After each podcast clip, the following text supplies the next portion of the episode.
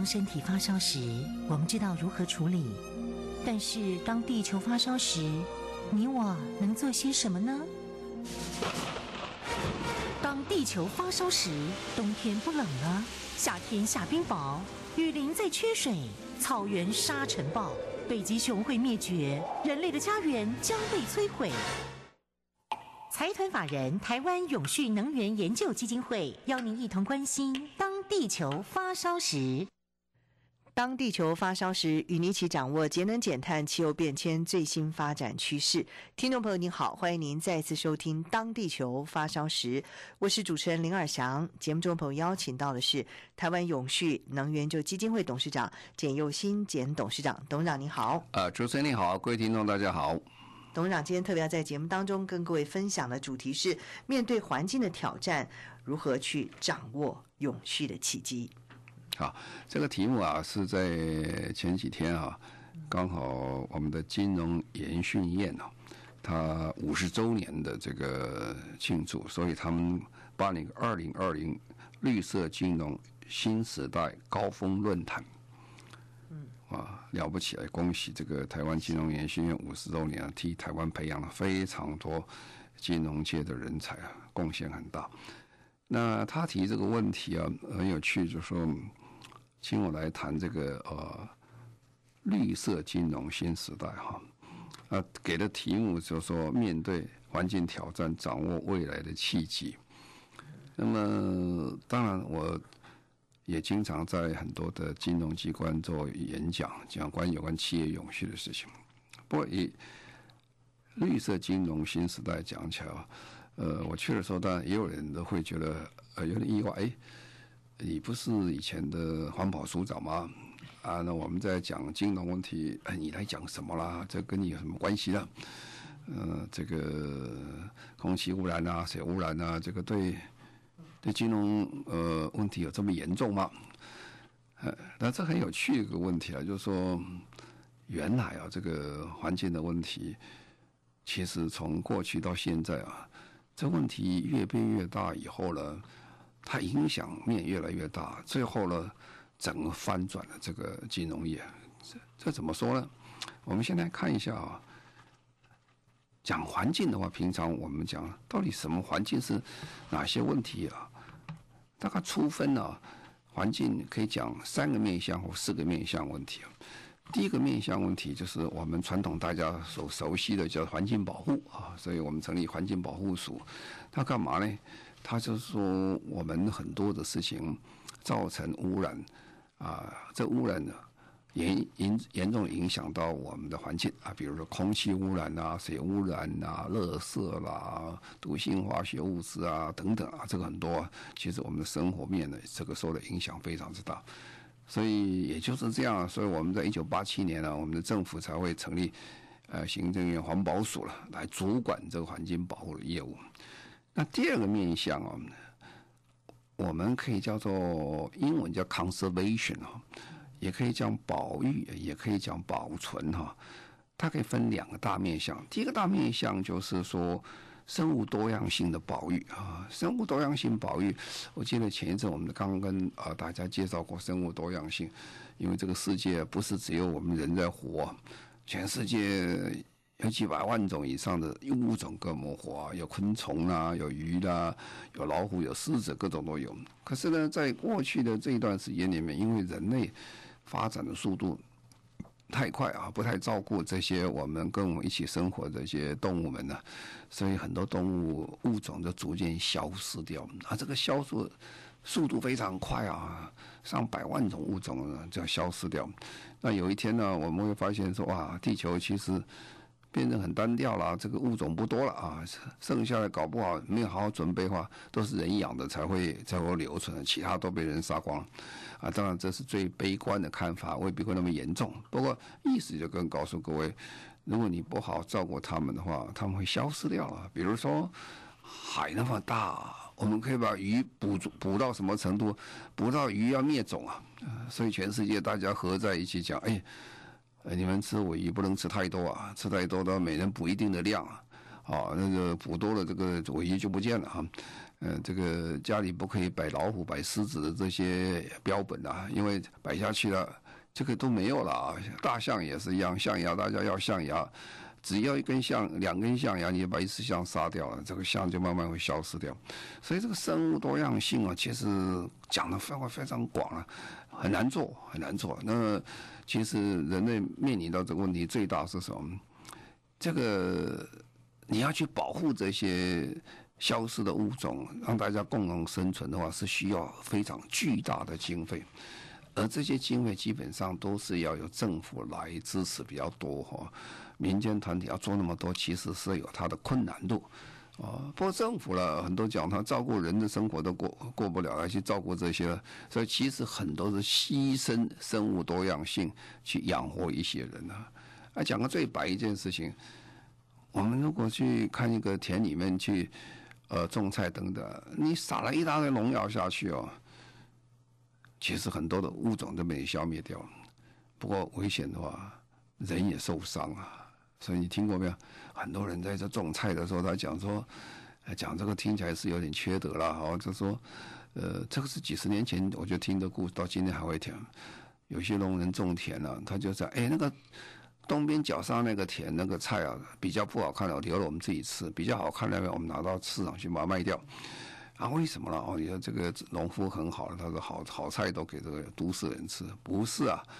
因为那个比较难看的那一批角上的角，病虫害特别多哈。为什么病虫害多？因为它都没有杀虫剂啊，啊，没有杀虫剂，它所以它那个菜吃了呃，对身体没有不好。那其他的杀虫剂搞太多了。杀虫剂一杀，它什么都杀了，所以这个很多昆虫什么东西都没有办法生存。但这是一个比较极端的例子了啊。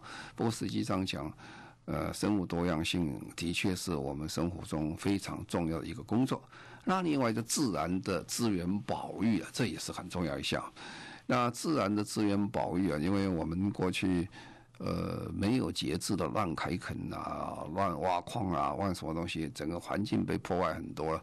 那么整个森林被砍伐很多啦，为了住人呐，为了种菜啦，为了种种一鼠鼠啦，这森林大部分的破破坏掉。当森林破坏的时候，其实同一个时间呢，生物多样性也受损了。所以我们讲，呃，第二项其实就两个，可以算一项，也可以算是两项啊，就是生物多样性。的保育，另外一个就是自然资源的的这个啊、管理啊。那第三个是什么？第三个就是气候变迁啊。呃，气候变迁是现在全世界最大一个环境的问题啊。好，那这三个问题呢，那其实今天我要谈的其实是以气候变迁为主了哈。因为其他两个问题其实问题很多哈，也在解决当中，但是没有那个第三项来的这么恐怖，来的这么全面。来的这么快哈，那我们要讲环境问题，第一个会想说，哎，这个环境问题会产生什么事情？第一个会产生很实体的损失啊，或者我们叫物理性的损失啊，比如说山崩啊，比如说土石流了啊，比如说大水啦，这些都是实体的，马上你看得见的，眼光你所看的都是悲惨的事情啊，人会因此而上升啊。财产会因此会流失，啊，这等等，所以这个联合国对这个事情其实也一直很关心的哈。联合国没有能力处理那么多事情，但是联合国其实对很多的资料的这些收集很完整，所以我就根据最近联合国二零二零的一个报告来跟各位来谈一下，说在联合国的报告里面哈，我们可以看到是说，他这个报告的名称呢，就说这个叫灾难哈。这个二零二零年，他发表就是说，四十年来的灾难大概统计是什么状况？这个统计是数字很有意思啊。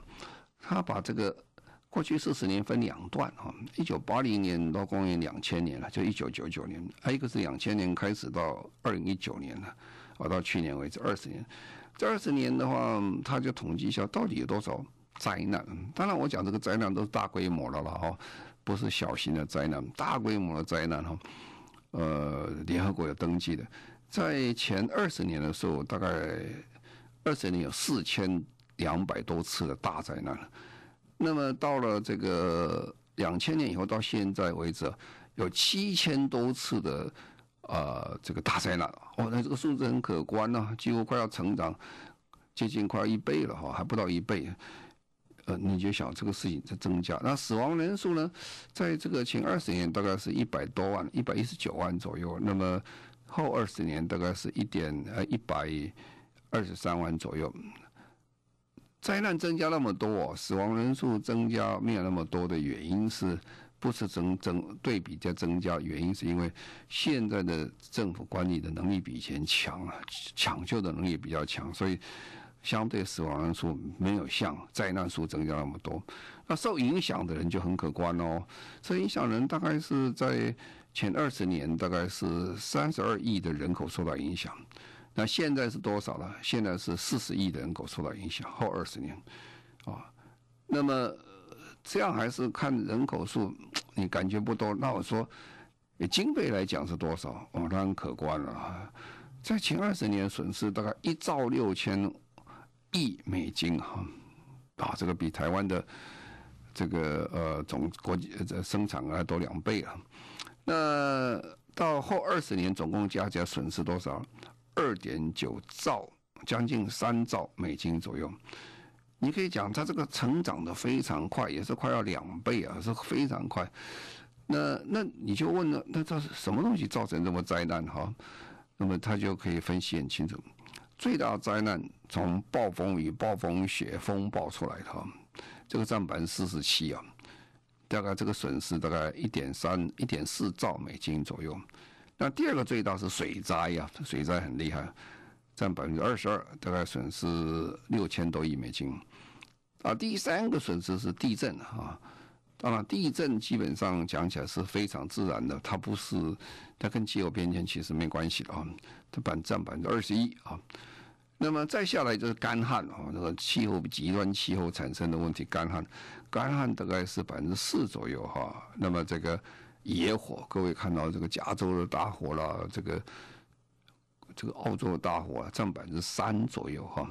那其他有极端温度产生很多问题，我们就不谈了。大约这样分析下来，除了这个地震以外哈，超过百分之差不多七十五以上都是跟。风暴、水灾、干旱、野火有关系，那这几跟什么有关系？这都是跟气候变迁有关系。所以气候变迁产生的影响的这严重的问题啊，大概可见一斑哈。那那就是说这样的话，你说这个是你是增加一倍，它是慢慢增加，一次增加。其实如果我们照呃。维也纳的一个再保公司啊，他有每年呢，再保公司对这个对特别有兴趣，为什么？因为他们要赔负赔偿责任啊，有很多人有保险嘛，这。那这个保险都是比较有钱的人家去保险，一般人穷到他哪有钱去保险呢？不过你就从看他的保险理赔看起来的话，他成长数字也是非常快，而且是年年这个逐渐逐渐在成长，所以这很可观。这也就为什么全世界大家都非常关心这气候变迁的问题。所以联合国它才会在二零一五年通过了巴黎协定，说我们人类大家要一起来努力啊，不要让这个温度超过工业革命前的两度啊，啊最好不要到，最好能做到一点五度左右啊。最后大家在二零一八年的时候是希望，目前是希望一点五度来计算。那二零三零年的呃二零一五年的时候，同时又通过永续发展的议程啊。就是十七项的永续发展目标，也就是希望，不管是从饥饿啦、从贫穷啊、从卫生啊等等啊，我们希望大家一起来解决的问题。那么这些所有大部分的问题，我现在谈了很多，都是因为环境变迁出来。因为当地球温度一上升啊，上升一度、两度、三度到四度的时候，其实人类所受到的大规模的这些。伤害啊，那就是很超过难想象之外。比如说，如果格陵兰这个冰山慢慢融掉，如果把格陵兰冰冰山都融光的话，这个地球他们算一下，呃，地球海水要增加到六公尺到七公尺左右。哇，那很可观啊，六公尺、七公尺，不要说别人了，就看我们这里啊，你看看淡水啦，你看万华啦，很多地方海平面都很低的。你看那个淡水，淡水那个地方有时候涨潮的时候，水都打到岸岸上来的，那个浪都打到岸上来。这么低的一个地方，如果增加六公尺的时候，那个严重影响状况都有多少？所以大家必须要很很正视这些问题的存在啊。好，那这怎么办呢？就是这个问题怎么办呢？那其实这个问题想来想去，就一个方，就三个东西你要特别注意。第一个就是我们人类的生活方式要变了，我们不可能像过去一样的生活啊。我们过去的生活，老实讲起来很写意啊。写意的原因是第一个，过去人口比较少啊，所以你破坏自然的速度没有那么快啊。啊，那现在人口很多，人口很多的时候，如果每个人破坏一点的话，乘上七十亿倍的话，就很可观了。而且更何况到二零二二零五零年的时候，三十年以后，世界人口可能会到一百亿左右。所以我们的生活方式现在的方法很多是对自然、对环境非常不好的，你必须要去改变它。啊，很简单啦。我们每天开汽车排气，用那么多发电厂、火力发电厂在排烟，啊，这些很多都造成二氧化碳的一个产生，那慢慢就产生温室气体很大，整个温度才会上升。那第二个就是生产的方式啊，生产方式也要变啊。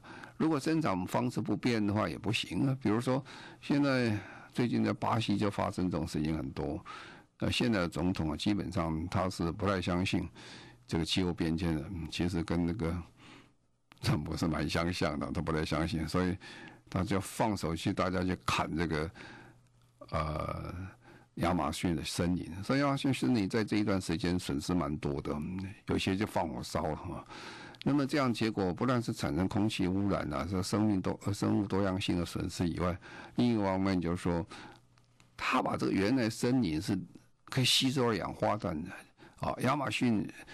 叫做地球之肺啊，它吸收很多的二氧化碳，它可以解决我们的问题的固碳啊。你把它砍掉以后，烧出二氧化碳，然后再去再去这个生产，再做土地，再去耕作。耕作本身就是会放出二氧化碳，因为你有施肥啦，或者是除虫剂啦，然后用这个耕耘机啦等等啊，这些本身就是会产生二氧化碳，所以来回之间哦，哦，那个是损失很大。所以生生产的方式要变。那我们平常的这些汽车啦等等啊，在以后其实不太能用啊，要变成电动车了，这等等。啊，这第三个就是市场的模式也要变了。这个你生产方式变了，生活方式变了，你你你这个生产模式要变。这时候其实做法很简单啊，也是很难的事情。第一件要做好，这时候大家的思想跟共识要建立起来。啊，就是说对这个问题的严重性，你必须大家一样的想法才行。啊，如果你你想你的，我想我的哈，那没有办法处理这问题。台湾算是比较不错，我们做了十年的民意测验呢，一般的台湾人对这个气候变迁的的一些粗浅的了解是很高的哈，就是说他一般对问题开始有认知是很高，大概都将近百分之九十二、九十三左右，在世界上讲起来是超高的了哈。但是如果深入讲起来的话，未必知道那么多了。就是说，意识是都有的哈，但知识还要加共同努力啊。我们希望建立一下共识。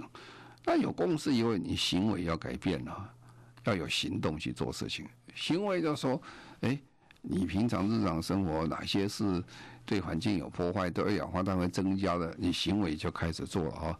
那我们可以看到，现在全世界很多国家都开始。大量使用脚踏车了哈，比如说我们这次看到新冠疫情之后，台湾的这个外交里面有一项是一枝独秀了，叫什么？叫脚踏车了哈。脚踏车因为卖得很好，有很多国家就哎呀，不要直接开汽车，不要坐公共交通系统，因为人挤在里面嘛，是？那脚踏车是完全是基本上它是不排碳的哈，那就可以好一点。那最后呢，就是说。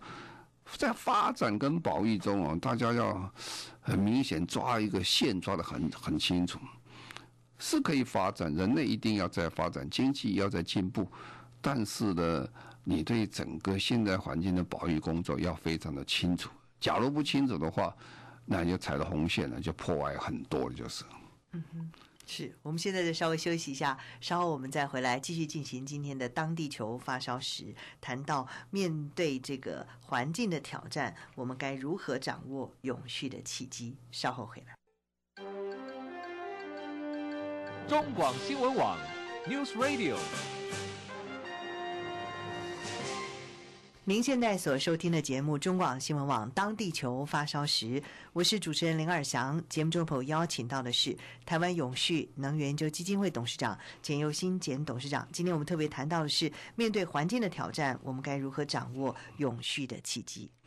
好，那我们刚才讲啊，有三件事情嘛：生活方式要改变，生产方式要改变，市场模式要改变。好，凡事都是这样，改变。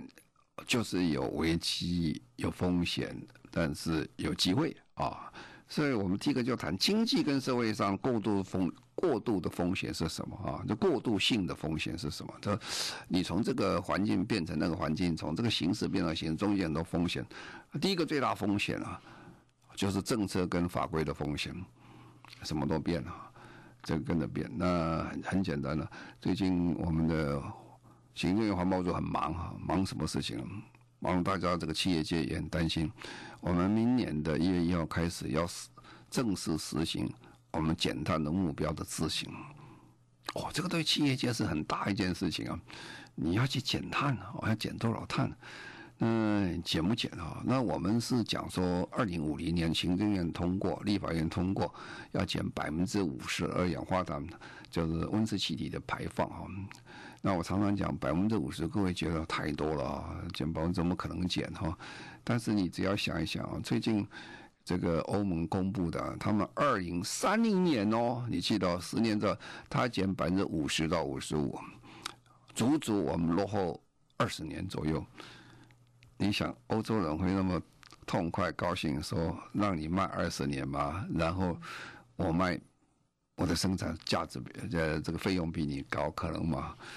呃，他们后面马上签了一条，说他做的过程当中，他们准备提出边境，呃，边境的调整机制啊，这次讲的很好听的调整机制，其实就是边境税的意思啊，在摆明叫碳税的意思啊，这这风险就很大喽。你十年之内你如果没有好好做，就很大。第二个风险是科技的风险。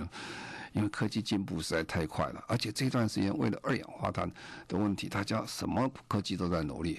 接着前一段的啊，这个全世界最大的汽车工厂啊福斯汽车公司啊，呃，他出了个丑闻呐，他造假，造假什么？造假他的这个二二氧化碳排放啊，就是柴油车的二氧化碳排放。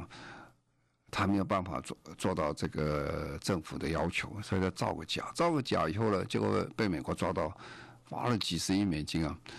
现在在欧洲，这个柴油车是一个非常不受欢迎的车，为什么？大家知道，哎，它二氧化碳排放很多，那大家怎么做？大家就要开始去买电动车。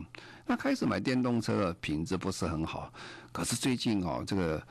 电池进步的很快，电动车电池可以用很长时间，跑三百公里、两百公里可以跑哦，那就不太一样了，跟加油一样，而且加油速度也快，特别是 Tesla 车子很好以后，哇，这个是要变，所以新的科技一出来，影响非常大。那政府又加码加码一个，政府就说啊，比如说挪威。他五六年前就讲，他说二零二五年的时候，我挪威不准再卖柴油车、汽油车了，我统统要卖电动车。荷兰也跟进，爱尔兰跟进，更厉害的德国也跟进，法国也跟进，英国也跟进，印度也跟进。我们政府也宣布，二零四零年我们也不可以卖汽车跟柴油车。哦，这就风险非常大了。这科技的进步啊，如果你没有跟上，你还在很努力做这个内燃机，还在研究很多时候，到时候就没有人买你的东西了。再来一个过渡性风险，就市场的转变了。市场转变，过去你可以做，现在不能做了哈。比如说最明显一个例子之一啊，就是什么？比如说烧煤的火力发电厂，台湾今天烧煤的火力发电厂是非常不受欢迎的哈，因为二氧化这个空气污染产生很多哈。其实一般人不会去想二氧化碳，二氧化碳是无味无臭看不见的，可是空气污染是很现实。所以这个时候，欧洲国家都已经宣布了，到二零二五年的时候，你无论到英国了、到法国了、到葡萄牙了、到奥地利了，呃，到芬兰了，这几个国家你去看啊，都已经没有烧煤的火力发电厂，而且现在大部分的国家，包括台湾的银行，都已经宣布说，它不再贷款给烧煤的火力发电厂，啊，所以这个市场整个变化很大。啊，再来就是说，最近很有意思，就是说。我们看到说，这些知名的品牌哦，他们对他们的供应链呢下了很多的这些指导棋啊，做什么？说他们供应链要减碳。你发现没有？这个台积电突然哦买了这个二十年的这个沃旭的这个海上的风电啊。以前我们不是说，哎，这个那么贵，有人要买吗？买买买这么贵的这个风电，这个我们人民的这个这个。受不了啊，等等啊，但是他为什么会买呢？呃，因为苹果讲说啊，我未来的 iPhone、苹果这些所有的这些产产品里面，我的零件通通要百分之百用绿电啊。啊，沃尔玛也说，他说二零四零年的时候，他全部要达到碳中和啊。那你的产品如果不合它标准，你根本就卖不出去，我这个风险很高了哈。其实这里面最最糟糕、最大的一个风险，大家要注意，就是说，碳哦是有价钱的。过去我们排碳哦是什么？我们过去排碳就排就排了吧。其实排二氧化碳出去，以今天严格的比例讲起来，就是说你到处乱撒这些污染物质了啊，因为二氧化碳会产生温室气二氧温温室效应啊，它是一个温室气体。那过去是这个成本是大家来接受了，什么叫成本？社会成本是大家怎么接受了？产生这些呃这个温室气体，那产生这个温度上升的时候，全世界人都受到气候变迁的灾害，我们大家一起承受。但现在不是了，现在你放二氧化碳，你要付钱哈。就说有一天你有一天你去买这个到加油站加加。加这个油的时候，你付给这个加油站钱呢，还是买油啊？但是你同一个时间，你汽车一开，你喷出气体的时候，你要付钱，付什么？付碳税啊，付碳税。呃，所以现在碳是有价钱的。那你说碳价钱是多少呢？每个国家不一定啊，现在都在实行当中。当然最贵的是瑞典呐，啊，瑞典呢一公吨的二氧化碳是百一十一百一十九块美金。那么瑞士大概是九十九块美金啊，那么这个芬兰是六十八块哈，韩国人呢现在开始交易是三十三块美金啊，一千多块钱了，也不便宜了。各位想这个是什么？那么在新加坡比较便宜四块钱啊，日本三块钱，这个都在施行的试行阶段啊，以后一定会提升的啦。三块四块，全世界没有这么便宜碳税了。我国还没有实行碳税啊，就是，但是我很快很快，我们必须要实行碳税。假如不这样实行的话，将来你碳税没有在台湾付啊，你付在哪里？付在欧洲的这个海关啊，你已经讲过，海关的碳关税也在付，所以我们必须这个要准心里要准备，碳税是势在必行啊。但是碳税来了之后呢，整个全世界所有的生生产价品要价格要重新调整了。而有些的碳税很多，有碳税很少，看它排量的多排碳量的多少，所以我们要注意这个问题。啊，再来，我们一般提到就是说，现在有个 Z 世代的风险。啊，Z 世代我们谈过，就是说，一九九五年出生到二零一五年这个世代的人，这个世代人跟我们一般其他世代不一样在哪里？他们是先天生下来叫做网络原住民啊，网络原住民意思叫什么？你可以看哦，现在小朋友很小，他那个一岁一岁一岁多一点，他就会玩玩 iPad，就会玩手机啊。你跟他玩这个这个手机的时候，APP 你把它弄掉，他马上要把它找回来。他其实年纪真的不可思议啊，在一岁多一点他就会了啊。这网络原住民，网络原住民呢？厉害在哪里？他的资讯是全世界来的，因为他是网络上找的。我们过去的资讯要不是课本上来的，就老师教的，爸爸妈妈讲的，所以其实很很这个局限的很。他是他不是啊？他这种人呢、对世界的观感跟想法跟未来啊，比其他世代人来的强烈哈，而且他们很容易号召起来，啊，号召，比如说我们最近看到了，呃，香港的事件，还有这个泰国的这些反政府事件，他都是很年轻的人，为什么？他们很容易号召，那么他们对价值观呢、啊，永续观念，他们非常的坚持啊，所以这些都是将来会产生对。呃，这个不重视永续的，或者破坏环境这些公司们，会产生非常大的压力啊。但也就是促进社会进步最大的这这个助力，就是。好，我们现在稍微休息一下，稍后回来。中广新闻网，News Radio。您现在所收听的节目中广新闻网《当地球发烧时》，我是主持人林尔祥。节目中朋友邀请到的是台湾永续能源基金会董事长简尤新简董事长。今天我们谈到的是面对环境的挑战，掌握永续的契机。好，那我刚才讲了一道对这环境的一些实体上的一个伤害了啊，很大。那另外就是说转型上的伤害也很大。所以呢，现在就要看了。要做这些工作，需要很多的这个经费才能够这个转型啊，所以这个时候主要来推动这个事情的是谁？想不到啊，是联合国的环境这个啊环境保护署，他来做这个事情。在二零一五年的时候，联合国的环境保护署的 UNEP 啊，他就结合了所谓 G20 二十个经济大国的。这个财政部长们大家开会啊，然后他们就提出一个宁静的金融革命啊，他出了这个报告，叫做“我们急需要的金融体系”，什么？是大势所趋啊，急需转型，要转型，转什么型呢？我们一般过去谈的所谓的金融体系是什么？传统的核心目标是来服务这个实体经济啊。那实体经济是哪些呢？家庭、企业、公共机构，我们提供多种的重要的服务啊，很简单的，你到东西贷款啊，给家庭啊，给企业啊，这些等等。可是呢，刚才讲过了，我们现在要做这个整个所有的永续发展的转型啊，它需要重新来定义这个关系啊。因为这个转型所需要经费实在过于庞大啊，实在过于庞大。我举个最简单的例子啊，这个在台湾这就是很大一个问题啊。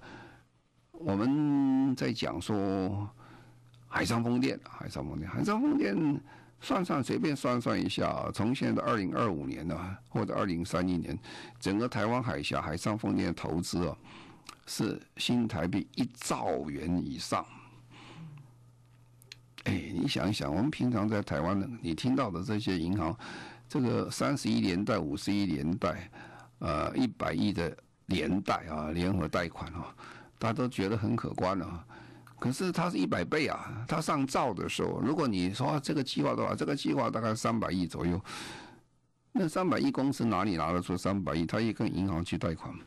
那银行贷款如果照现在的讲法，银行贷款就很困难呐、为什么银行吓死了？他说：“哇，这个风险很高，我不知道你这个台风、地震啊影响我多大，我这个风险太高，我不想贷。